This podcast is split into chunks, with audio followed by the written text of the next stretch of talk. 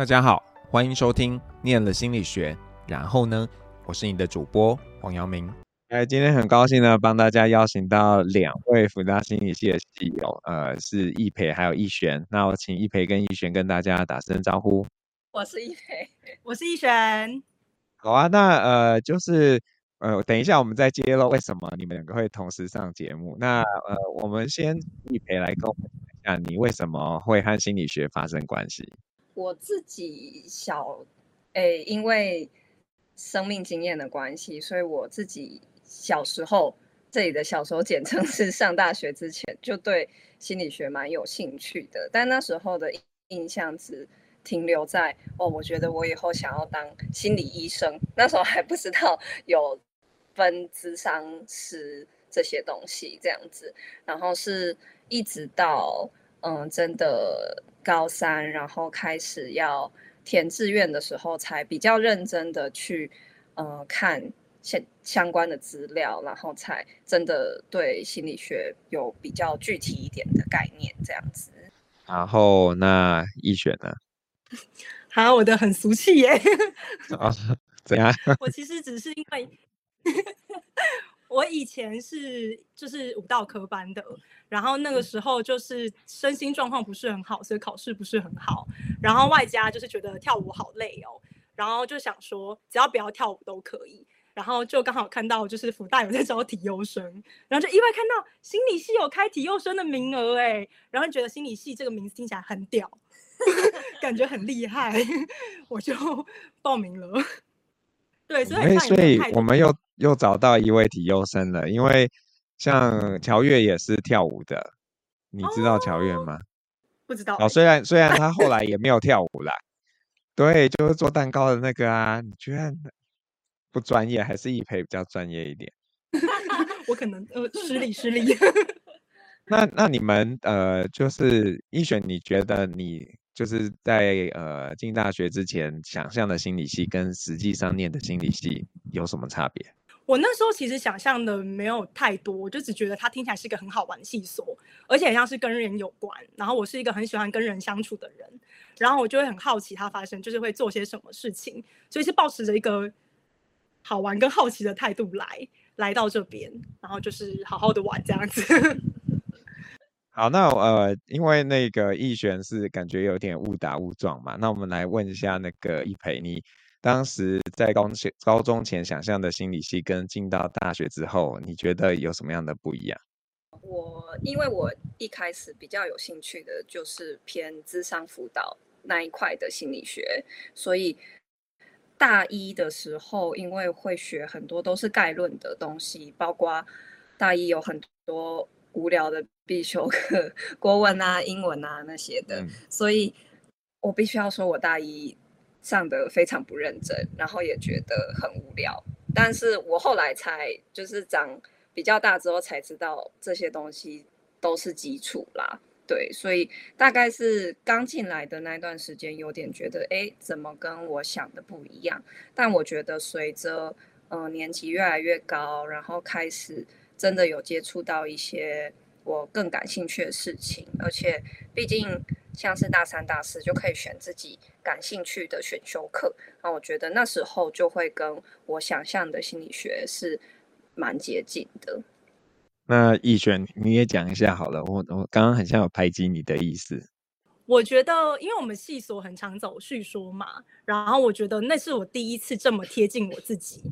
因为可能以前就是学舞的关系，我很常需要就是按照老师们说的做，老师的就是标准的，不太能有自己的意见，然后也不能说不，我们就是按照老师走的就对了。那进心理系了之后，就很常会有自己贴近自己的生命叙说的时间，然后当然系所也很开放，能讨论到很多事情，然后就什么事都能被讨论呐，什么事都能被涵容，对，所以就会觉得很像跟之前的经验很不一样，然后也跟自己想象中的很不一样。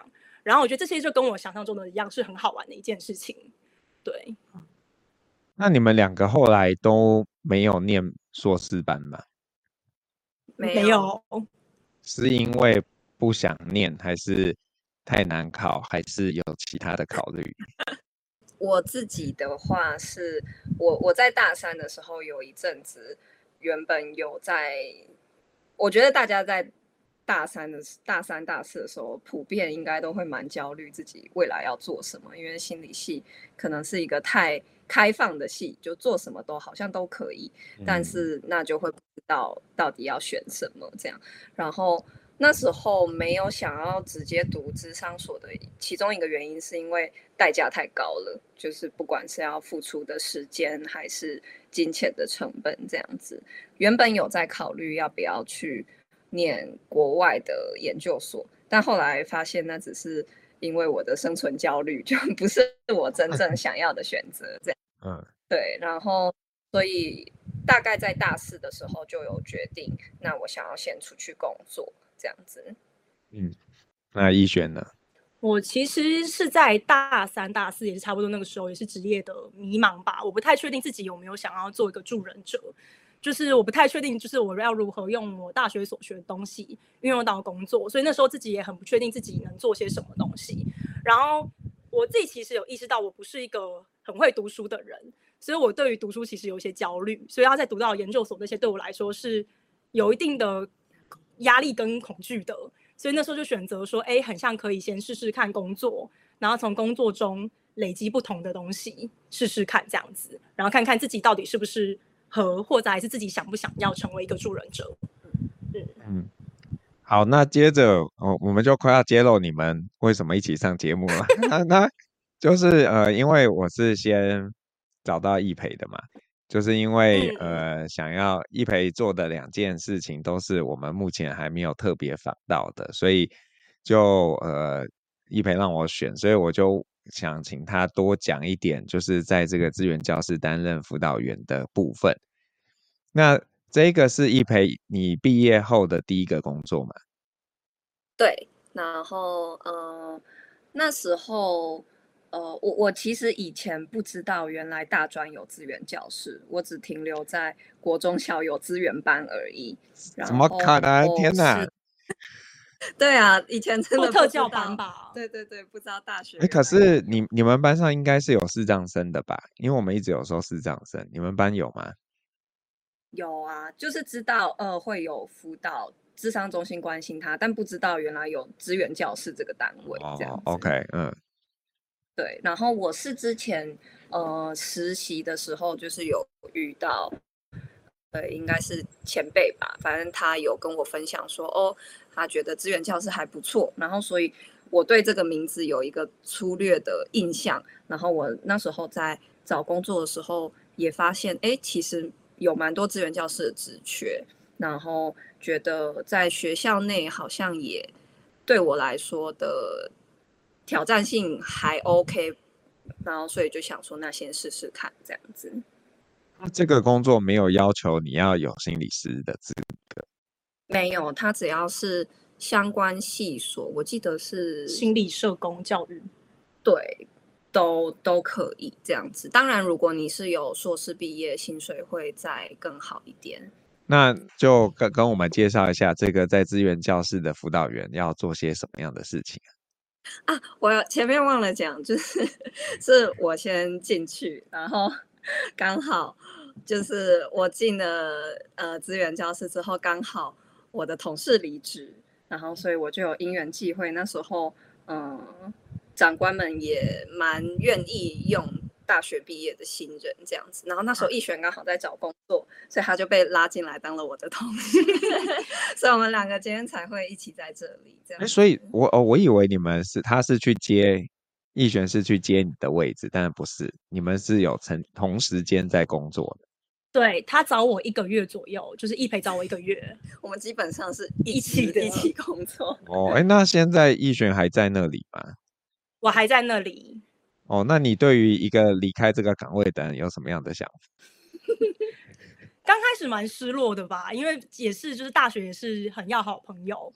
然后我觉得从同朋友转变成同事关系其实是不容易的，因为朋友就是有时候就是吃喝玩乐，然后交交心这样子，但同事就会变成是我们要共事，我们要一起有不同样的做法，我们要磨磨合做事上面的做法这样，所以我觉得是困难的。然后我觉得我们两个也共事蛮久，然后也觉得有找到自己的频率，所以那时候他离职的时候是觉得哎蛮失落跟可惜的，嗯，对，当然也会有点就是讨厌。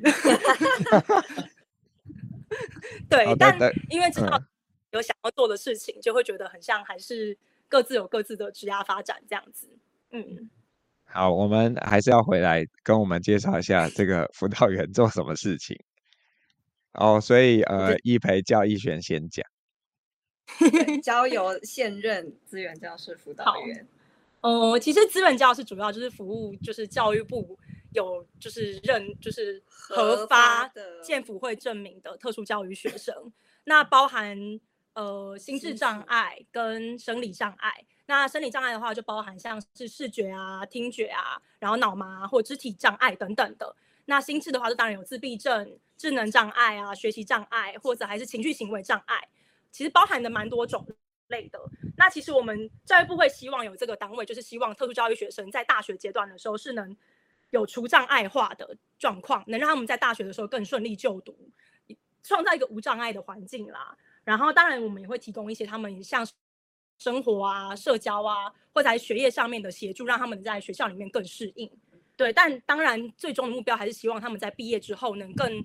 稳定的到社会中生，就是顺利的顺利的衔接，包含可能未来可能去庇护工厂或小作所，甚至是一般性就业，就是希望他们能多一点能力跟一般一般人或者还是其他人竞争这样子，所以这也是我们一直在做的事情。嗯，所以你们需要主动出击吗？还是他们必须要去找你们？我们会。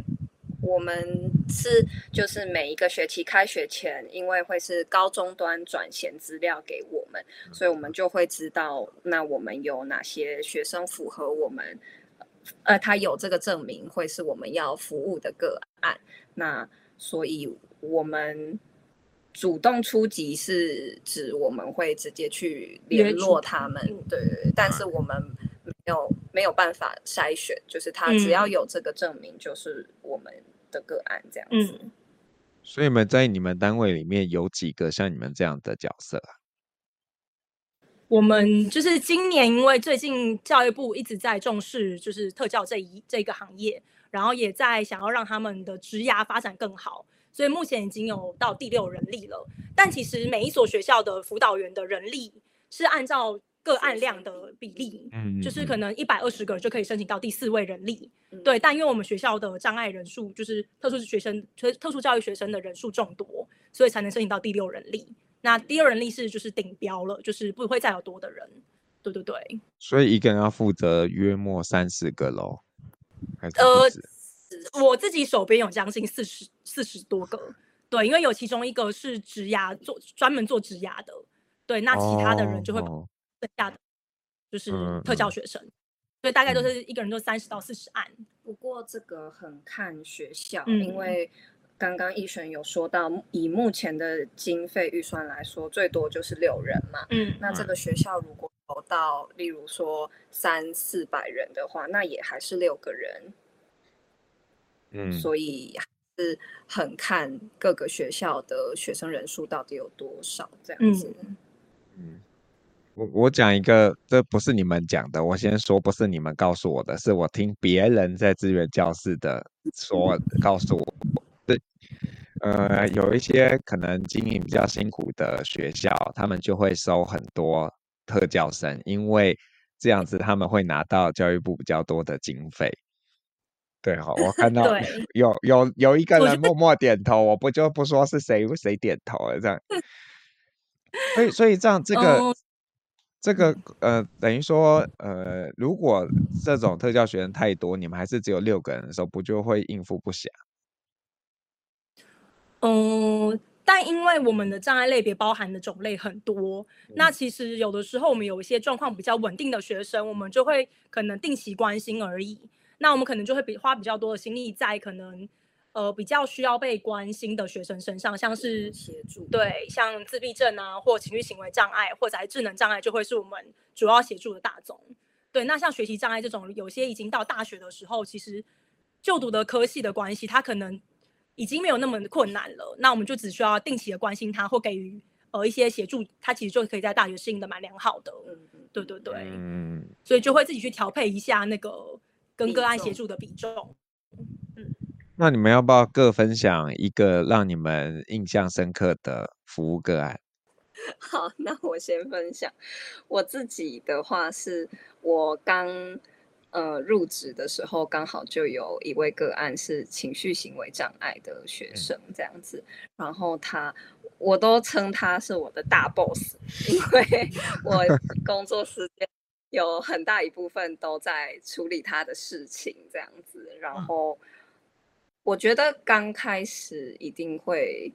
会很挫折，因为他在学校可能会有很多适应很不好的状况，不管是人际上、嗯、课业上，或者是包含他的身心状态，可能呃学校都不是他目前最好的选择。但是可能基于学历的考量，或是家人的期待，他还是在这里这样。那所以之后要做的就是会是那。大家要一起想尽办法，一起 hold 住这个个案。所以我觉得在嗯资源教师的工作，其实是一个蛮需要多方连接的工作。像是不管是要跟导师啊、任课老师啊、教官啊，或者是心理师那边，都是需要一起合作的。因为真的只有靠我们的话，是没没有办法没有办法稳定他的状态这样子。然后，嗯，因为要处理的 状况很多，所以呃，自然而然对他的印象也比较深刻。然后，嗯，我觉得也是因为，哦，我我自己的话是因为在要离职的时候才发现，哎，那那个时候才比较能够肯定一点自己的工作有。有帮到一点他什么这样子，然后所以我觉得也是我之后会之后决定我之后下一份工作决定要往什么方向走，算是一个蛮重大的因素这样子。哎，那他们在你们在跟这些特教生互动的时候，你什么时候去判定说我要把他就是转介给心理师？嗯，判定哦，呃，我觉得刚开始的时候，我我刚到职的时候可能比较菜，所以我那时候可能常常觉得，哎，他有什么状况，我就应该要转，反正智商对他都有帮助，这样子。那时候是抱持这样的心态，但后来会发现，我转的案一直掉。就是他可能去一两次，他就不去了。那等于我做的事情不符合他的需求，后来才能够慢慢有一些能力去评估他到底适不适合进入资商。那最基本的可能包括他呃能不能够稳定出席，这个很重要。因为如果他不能稳定出席，那那也没有办法长久。然后接下来还我觉得。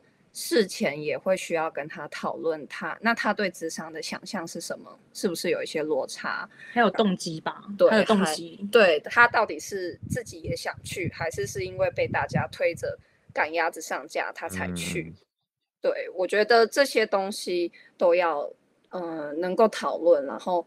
确认他好像也能够愿愿意试试看，我觉得这时候再转可能才是比较合适的，真的，嗯，能够长久的，长久的对对，因为我们也很，我们刚进去的时候真的蛮常出现，就是哦，学生可能有说想要咨商，或者还是哎，我们发现他有一些情绪上面的状况，我们就会赶快把他转介给咨商中心，但就会发现真的很常会可能误谈个一两次或不到四次，他们可能就被结案了，嗯，对，然后后来询问可能就会发现，哎，学生常常就没有去啊，或者还是他。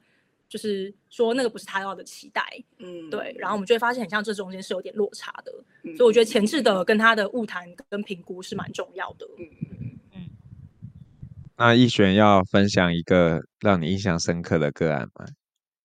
我觉得是我目前手边正在服务中的一个个案，他是自闭症中度，就是因为现在就是学校收的障碍类别越来越严重了。所以我目前手边有进到一个自闭症的中度，然后他其实我自己觉得他不太适合就学，原因是因为他的认知能力在一般的就学班级里面会蛮辛苦的，因为可能老师讲的东西他听不太懂，然后外加他有合并一些其他的议题，类似他是呃过动啊之类的，所以在班级中是很难专注的听老师上课，甚至有时候突然唱上课突然唱起来站起来高歌啊，或者跳舞这样子，就也会影响到班级。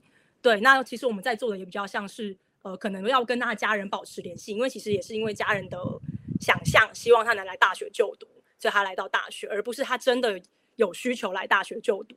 所以我们也是在努力的让学生在这个落差之间，努力的在学校适应这样子。所以我们当然要同时跟家人的保持联系，那可能降低一点他们对于学生的期望，那同时也要跟导师啊或任课老师联系，因为毕竟班上同学是没办法。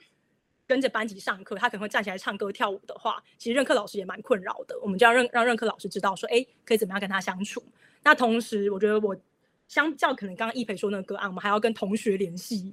对，对，因为班级同学可能会蛮常会觉得他怎么又来了，或怎么突然又发生这样的事情，同学可能也会觉得很不知所措。所以同时我们也要跟班级同学联系。所以我联系单位会比较像是这些的。对对对。那同时就是希望他能在学校里面是。稳定跟开心的就读，对对对，就让那个落差感再降低一点。嗯，对，你们你们讲到一件事情，就是呃，就是说他们到底是为了谁来念大学这件事，我觉得，就因为我们也经历过一些学生嘛，那你就会知道，有一些特特教生，他来念书是可以赚钱的，所以他的家人就会不管不管他想不想。就会觉得他要来念，然后这样子的话才可以有钱。对对，那你们怎么看这样的事情呢？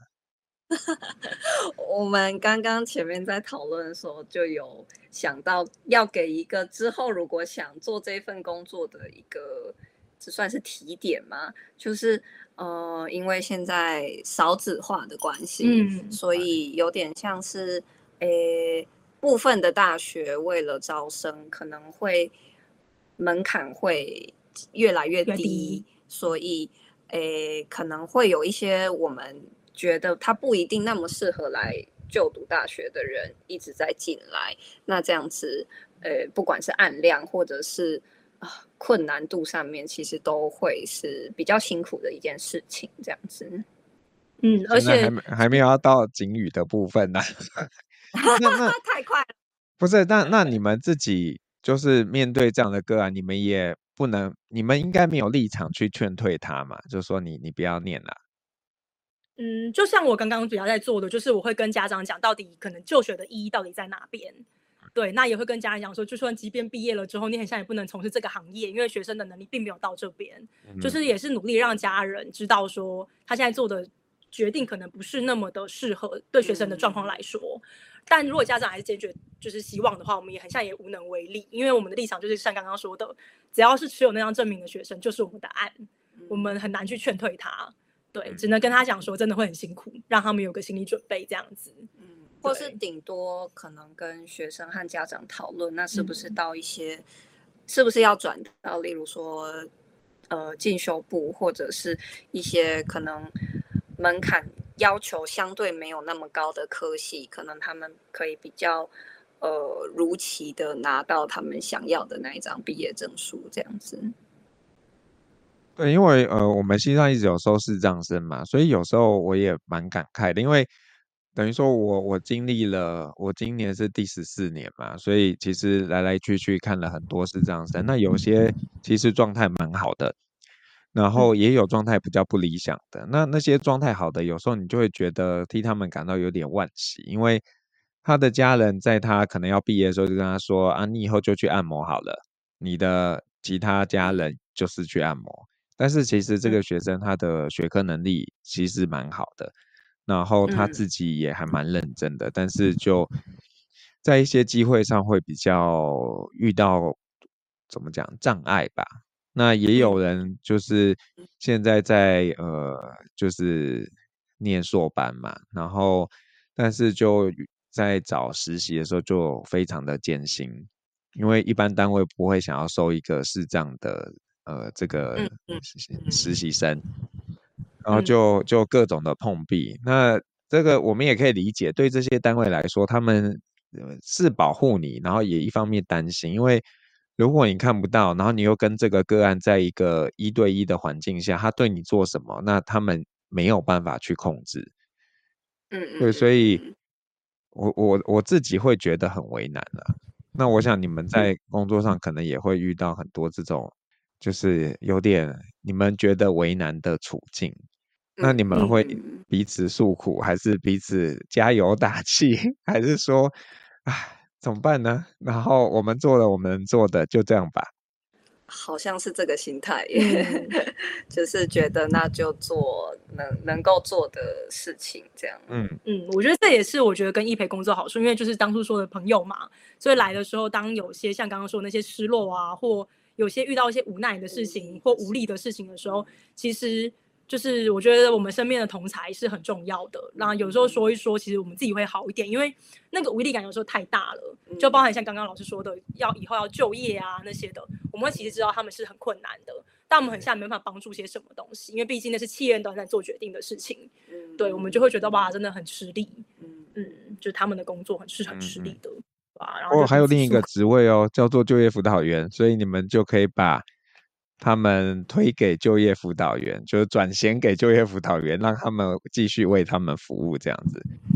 但其实是有两个端呢，因为我们有分，就是特教学生分成有身心障碍证明以及没有身心障碍证明的。嗯、对，那没有身心障碍证明的这一个部分的话，其实它就是就服员，就是让学生自己去找他所需要的资源，我们没办法帮忙转介。但如果是持有身心障碍生的话，哦、我们是能转介到职业重建那边的，就是可能会有职。管员那边去协助他们，对，对，但所以有的时候，如果像即将毕业的特教学生，我们就会提前帮他们召开一些会议，邀请就是下一个单位的职管员进来，一起评估他们状况，协助就业。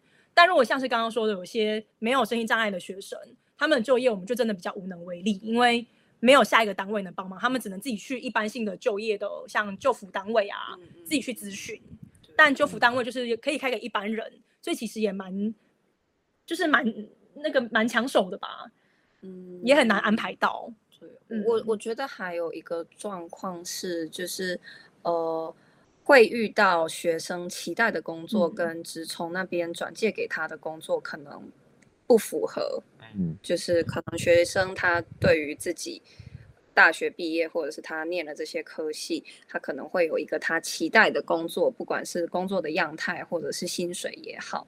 但是，呃，职从或就服那边可能有些，如果是基于从呃一定能找到工作的话，那可能会是从一些比较基本门槛没有那么低的，可能也是看呃看个别的状况啦。但是如果碰到就是很难媒合的话，那其实也会是不不会像那么理想，嗯、就是学生可能会觉得我就一定可以找到一个我想要的工作这样子。嗯，对，因为职从在工作就是接续一培讲的，职从在工作的时候，除了学生自己的期待以外，当然也会有家长的期待啊等等的，所以其实没合的时候还是会有一些困难性的存在。对对对，嗯嗯，所以这个是。因为有种种多诸多的困难，然后易培就决定我要换一个工作吗？还是有别的考量？诶，我觉得我的考量比较是，诶啊，刚刚忘记讲，这份工作的行政业务非常的多，非常非常的多，是超级多。我可以理解，我们在学期初就会收到很多的照会单，就是你们要帮每一个学生写照会单给老师这样子。嗯，但我觉得不是不好，就是我觉得这些行政确实培养了我很多的能力这样子。嗯、但是因为，呃，我觉得行政大概占了七成有吧，六七成。对，所以以至于这些比较像是这些。行政是重复性的动作，然后我要一直做，然后我又知道它其实会占据我蛮大的心理。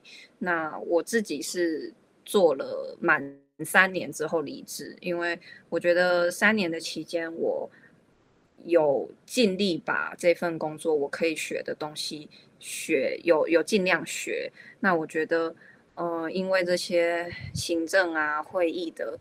嗯，压力其实也是蛮繁重的。那我觉得我再继续下去，可能会变成一个有点机械化的继续完成这些手边的业务。所以基于想要继续学习的考量，所以才离职这样子。嗯，那你现在在做个管吗？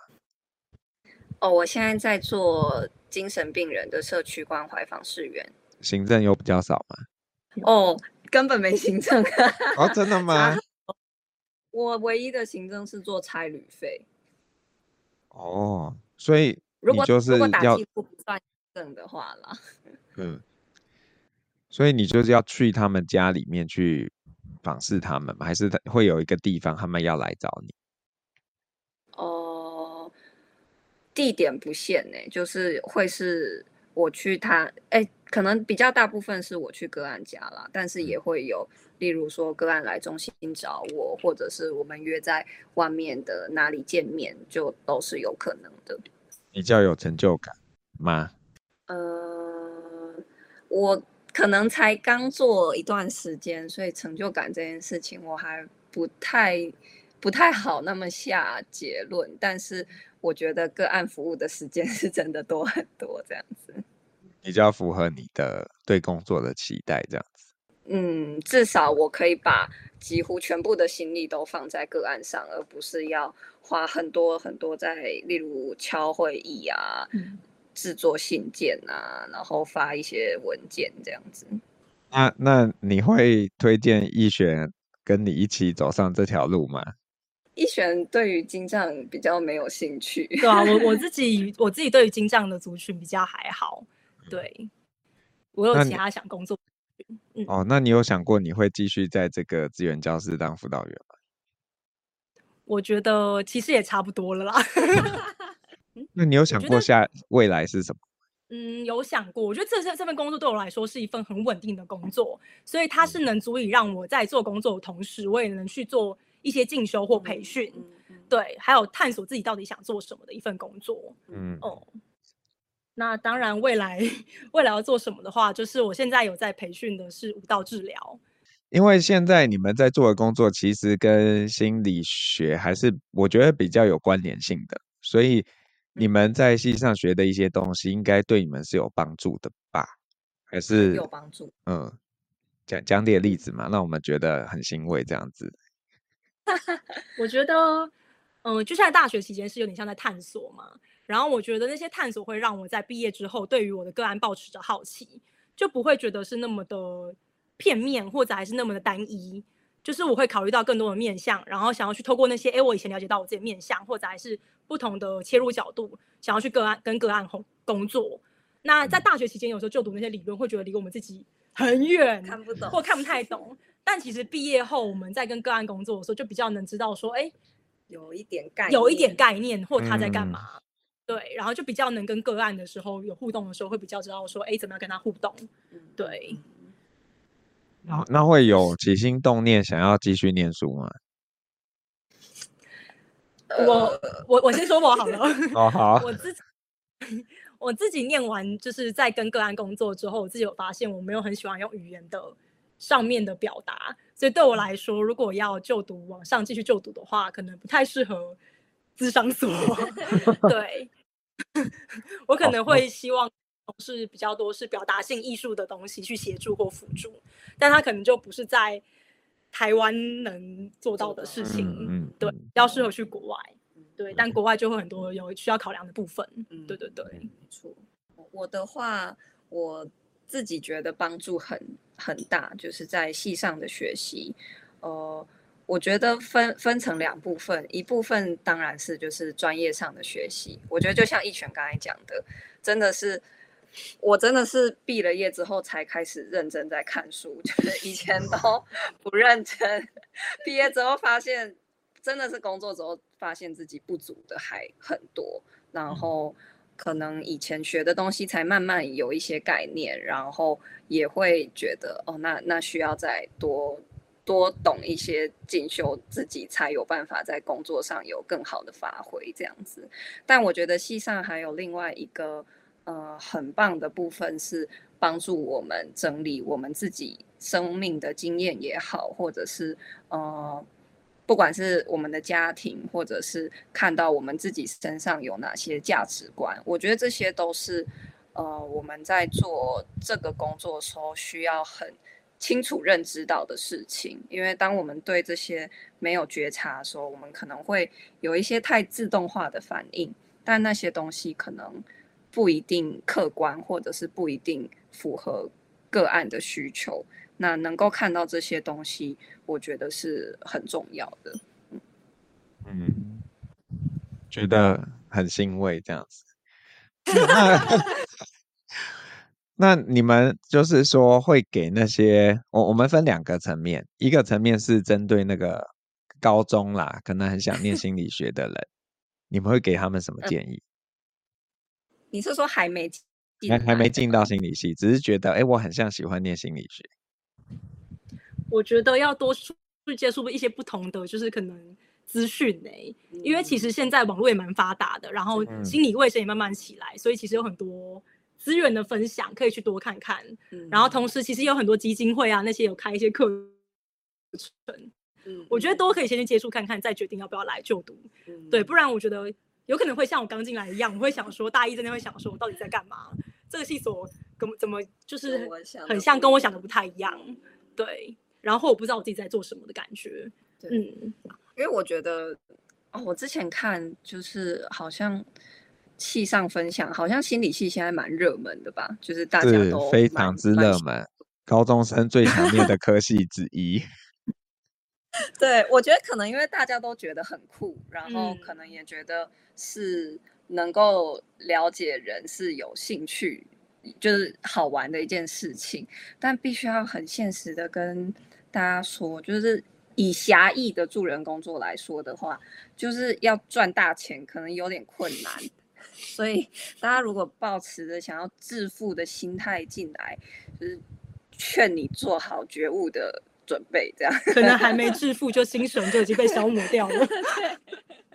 不要这样说，我们哎，我们之前有做一个简报，就是呃，你你要就是你要问你自己，是想赚钱还是想助人？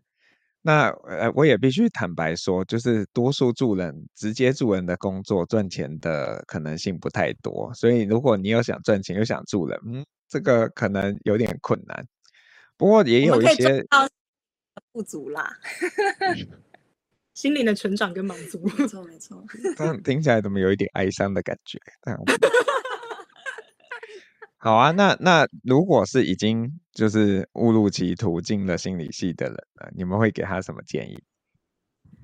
我觉得，我觉得大一、大二就是好好的玩，就是看看自己在做什么或发生什么事情，然后好好看看自己，对自己保持着好奇。那当然，大三、大四可能开始迷茫的时候，我觉得可以多去接触不同实习单位。诶，我知道就是自己找实习蛮困难的，但我觉得实习是蛮蛮必要的，因为它会勾勒出说，哎，你想要成为什？到底想不想成为助人者？你想成为怎么样的助人者？还有包含工作的场域，可能有比较具体的想象。对，那当然，我觉得最实际想要建议给就是学弟妹们的，当然就是 我觉得学校的资源很好用。对对，尤其是像咨商中心啊，有一些免费的咨商，我觉得都可以去使用。因为我毕业后才发现智商好贵呢。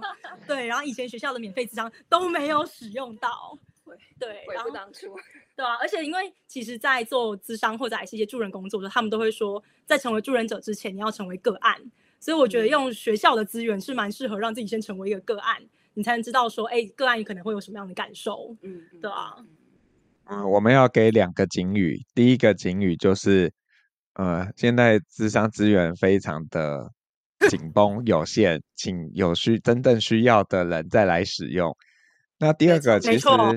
其实以辅大为例，我们大概是到今年吧，好像是今年二月一号开始才暂停对教职员以及对校友提供智商服务。在这之前，你也是可以的哦，只是你居然不知道。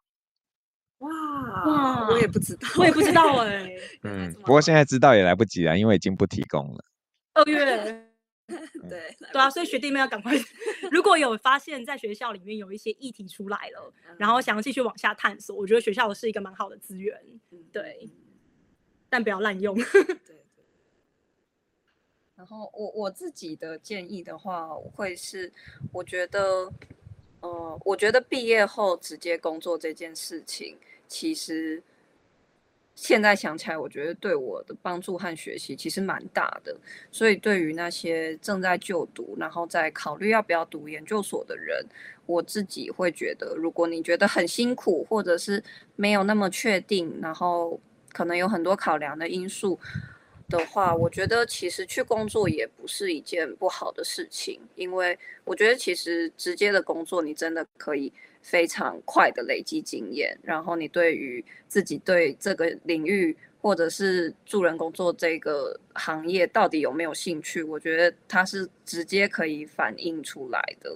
所以，毕竟如果是要念智商所，那个时间也是要很久嘛，代价很大。所以，如果能够有一些实务的经验，我觉得对于未来想要再去进修，其实也是很好的基底。这样子，嗯。那你这样子毕业前会不会很焦虑啊？会怕自己找不到工作？哦，超爆焦虑的啊！我就是还没毕业就在找工作了。他就是我们在筹备毕业的时候 就在写履历了。所以你你毕业之后就马上去到这个地方了？对，我七月一号就到职了。哇天哪，你也太积极了吧？对啊，我就是很怕自己找不到工作。而且你很像也是在毕业前就开始投递履历了。对对对。对。所以你会建议大家也可以学习你这样的的做法，还是？哦，可以不用像我这么急啦，但是我觉得，嗯、哦，我觉得多去面试也不错，因为你去面试，你就要去机构嘛，那你就可以看到这个单位长什么样子。然后虽然只是短短的时间，但我觉得。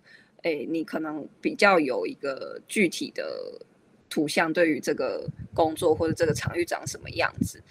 当然不是说要你乱枪打鸟啦，就是如果是你有兴趣的，我觉得多面试看看，知道跟呃面试的时候讨论一下这份工作到底在做什么，符不符合你想象，我觉得也算是还不错。这样。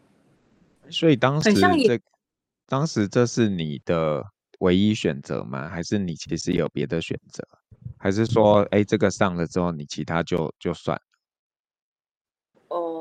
不是我唯一的选择，但是后来基于薪水和离家近，还有工作族群的考量，所以最后选了这份工作。很很务实啊，这这没有什么不对的地方，嗯嗯嗯。然后奕璇是被你拉进去的嘛？对。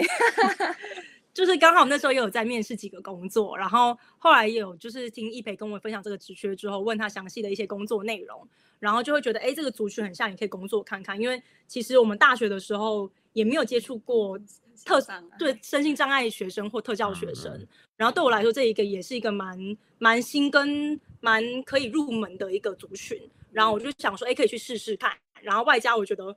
我蛮重视同侪支持的，然后就觉得很像有一个可以熟悉的人一起工作是一件很开心的事情，嗯、然后就决定哎去面试看看，然后就刚好有机会入职一起工作这样子。嗯，那当然是很不容易的，就是说有大学认识的朋友，然后可以一起工作，而且还没有翻脸，看起来还没有翻脸，这实在是真的是很很很不容易的事情。你们要好好珍惜你们的友谊。好的，好的，没错，我觉得因为工作我比较紧密一点啦，就是顺利下妆了。没错，有更认识彼此，顺、嗯、利下妆。嗯，是吧？那有没有什么东西是刚刚我们没有谈到，然后你们觉得啊，这这一定要讲，要告诉大家的事情？我觉得刚刚易培在讲，就是讲他就是给学弟妹建议的时候，我在想到说，其实有一些就是基金会啊或什么，他们有提供志工的。选项，我觉得也蛮适合去做做看，因为我觉得每个基金会的做法其实也不太一样。然后你可以自己想象说，哎，我去那个当志工的时候，你就会发现自己到底是不是想要这一份工作，或是不是想跟机构或学校或不同单位合作。因为我觉得在助人工作中，跟不同的机构或领域在合作上面会很不一样。像跟机构啊，或跟学校啊，或当行动等等的，就会差很多。对，所以我觉得在那之间，如果学弟妹他们是有心力去志工的话，其实也是一个蛮好的选择。对，那我们就到要点歌的环节了。然后虽然他们两个好像都可以点歌，但是有一个人的歌不会在串流平台，所以一培，你可以告诉我们你想要点什么歌。虽然我们大家暂时听不到，我们可以自己去找。好，我想要点的歌是呃。张悬的，哎，他现在叫安普的《小小之歌》，那因为应该有吧？就没有啦，我有找过，好像没有上来。好，嗯，对对，大家有兴趣的话，可以去 YouTube 搜寻。为什么？为什么要选这首歌给大家？哦，诶，我觉得主要是它的歌词吧，就是它的第一第一句歌词是有一百个梦告诉你你要去哪里。我觉得可能大家走在这条路上，不管是什么阶段，一定都会有茫然的时候。对，所以我觉得，嗯，可能大家都会跟你说，你要去这里比较好，你要去那里比较好，但最后可能还是只有自己能够做决定，这样子。好，那呃，一璇，你要跟我们说你要点什么歌，还有为什么？而且我们会听到你点的歌，如果你是可以发现，我会就会听到了。我想要的是南西肯恩的《烟花》，然后我会选它是因为它是我一首很喜欢很喜欢的歌，然后我我蛮喜欢它里面的歌词，它是写说就是每个人都是想要成为一个烟花嘛，但过程中可能都会有一些迷路或迷茫，然后甚至忘记过程。但最后，只要就是我觉得最坚信的，就还是要记得自己是那个很灿烂的烟花，然后努力的往那边走，这样子，我觉得很像也是在不论每个工作啊或助人工作里面，很需要的一个信仰或信念，要支持着自己往下走的一个动力吧，对啊，所以我那时候很喜欢这首歌。好，就谢谢两位今天跟我们聊这么多，谢谢，拜拜，拜拜，拜拜，我是黄阳明，我们下次见喽，拜拜。